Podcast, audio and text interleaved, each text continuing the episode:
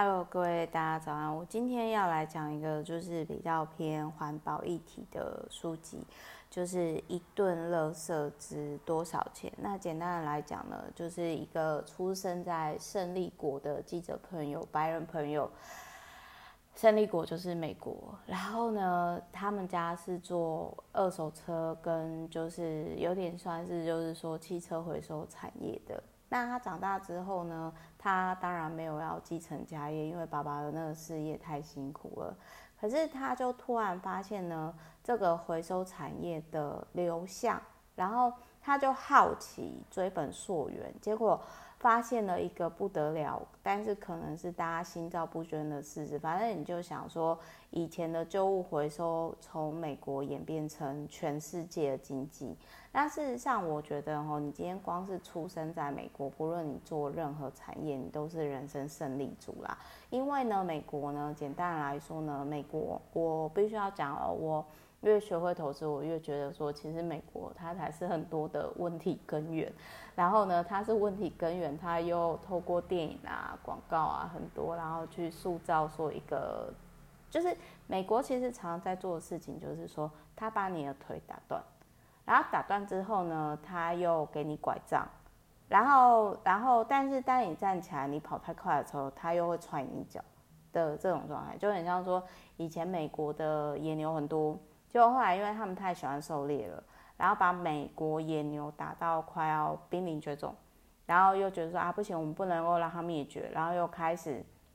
开始养，然后好不容易养到快要恢复以前的数量的时候，就说好，我们现在开放付费打猎喽，你可以打猎，你要多加点钱哦。你可以看在各个面向，包含这一本书的这个产业链，就是都可以看到这个状态。那我就不卖关子，大家可以好奇的话，可以买这本书去看。那我要讲的是说，我在看这本书的时候，我就想到那个流星街，就是。猎人的漫画里面的流星街业者，就是你很难想象说有的地方他们完全是靠捡垃圾，就是收废品。我们不要说收破烂啦，就是说这一种获利的。那我之前，呃，我好像就是也有在，也也有在那个就是就是讲过，就是我曾经以前二十几岁的时候。然后我曾经就莫名其妙被一个陌生那个计程车司机老板告白，然后他就说：“妹妹，你要不要跟我交往？”我心里想说：“我才不要跟你交往，太荒谬，好不好？”然后他就，而且我就是因为这样，我后来都只叫 Uber 或者是像那种车队的车，因为我觉得随手招的车真的是遇到各种奇葩，你知道。然后那个时候那个呃，算是做环环保回收业者的老板，他又说他曾经。在全盛时期，也就是这个书里面讲那个产业链的那个状态，他曾经就是赚了，就是年营业额就是千万，但是可是后来就是因为他不善投资理财，所以他现在才开计程车。那这个都不是重点，重点是反正就是说，简单来说，这一本书他就是一个他去追，因为他那个时候问他美国爸爸说好，那你把就是车子。哎、就是他就是去追踪他爸爸处理掉的这个车子的原料，回本溯源到哪里，然后甚至为了追踪，然后他直接跑去中国，然后直接去探访，然后去做第一手的，就是采访跟拍摄跟报道。那我觉得基于这一点，我真的很佩服美国人，因为他们资源够，因为美国就是。我印发票，全世界买单嘛，然后他出了这本书，那我觉得这大概也是邪恶美利坚做的唯一贡献吧。那这中间的过程，其实你看了之后，会觉得很沉重啦。包含比如说，就是各位知道，在就是说，好，美国的这个废汽车，后来呢，就是包含有价值的二手笔电，到时候流向中国。然后就是说，其实所谓的真人回收也不是真人回收，而是二手业者把有产值的那个原物料挑出来。可是这些可能是有毒的东西呢？是谁挑出来的？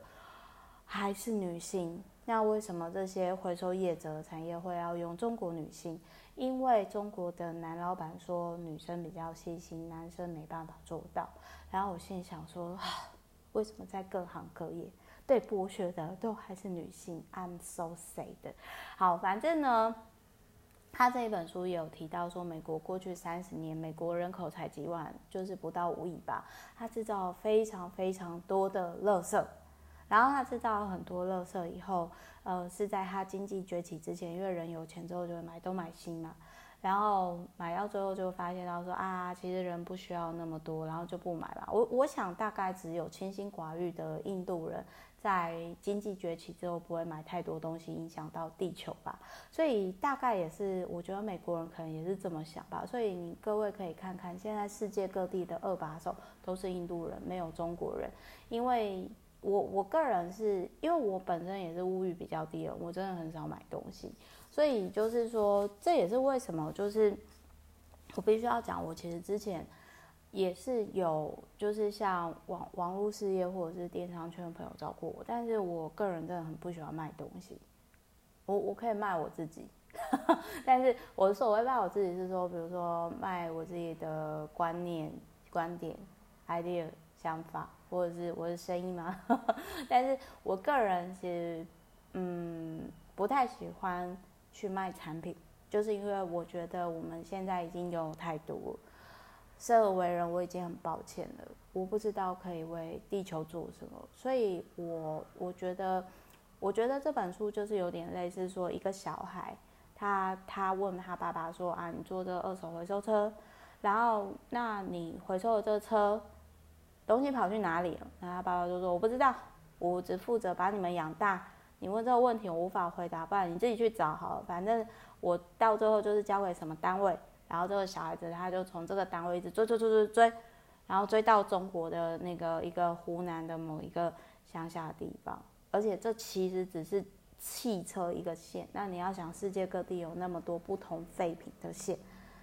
那当然就是也另外有一部分有披露一个事实，就是有些不值钱的回收废品，他们其实到最后也没有真的被回收，他们就被丢到了垃圾场。所以，嗯，如果说就是石油是黑金的话，那我不知道废品这个产业叫什么金啊？但是我觉得我们可以开始做，就很像说我之前在讲拯救地球那一本书一样，我觉得。少买吧，然后少吃肉吧，就是多吃蔬食嘛。然后可能像那种什么香港什么杨英超嘛，就是它是完全不开冷气，然后我觉得少开冷气，然后就是多自备用水，就是不喝塑胶瓶的水，因为可能也会接受塑料剂嘛。这可能都是我们生活当中。可以开始去做的。那像我现在可能买东西的话，其实我也很少买东西，我就都会问我自己，比如说像我行李箱就用超过十年，就是我很多东西都用很久，名牌的东西，因为名牌的东西比较耐久。那我觉得这也是我快四十，也或许四十五十以后，我想法会不一样，就会跟大家分享。好，我是 Meta，我们下一集再见。拜拜。